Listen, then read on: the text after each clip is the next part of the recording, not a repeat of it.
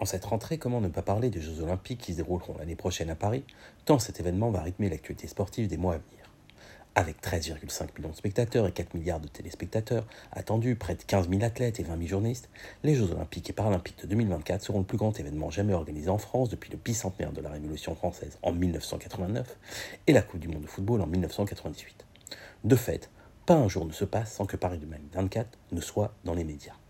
Évidemment, cette chronique n'y échappera pas que cela soit à travers l'actualité sportive ou des échappées historiques, nous parlerons largement des Jeux olympiques à venir.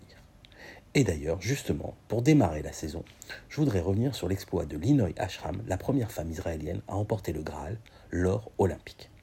Précision, Israël a obtenu aux Jeux olympiques d'été, auxquels elle ne participe que depuis 1952, trois médailles d'or.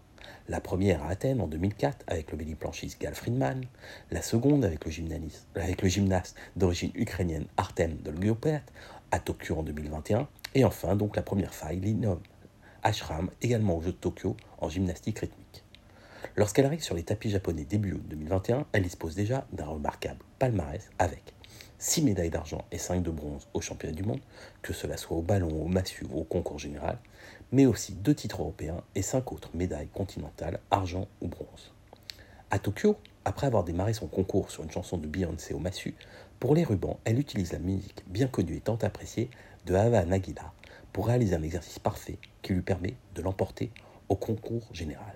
C'est un véritable coup de tonnerre dans la discipline. Pour la première fois depuis les Jeux de l'an 2000, Assine, ce n'est pas un russe, ce n'est pas une russe qui l'emporte. En Israël, évidemment, c'est jour de gloire. elle sera accueillie en, et en héros à l'aéroport Ben Gurion et deviendra une véritable icône du sport israélien, passant d'un milieu ouvrier à la gloire, célébrée par toutes les communautés juives dans le monde.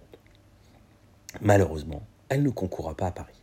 En effet, en 2022, après quelques hésitations, Linoy Ashram a annoncé sa retraite en tant qu'athlète, mais a tout de suite intégré le staff de l'équipe nationale pour transmettre son expérience et son savoir-faire. À la semaine prochaine.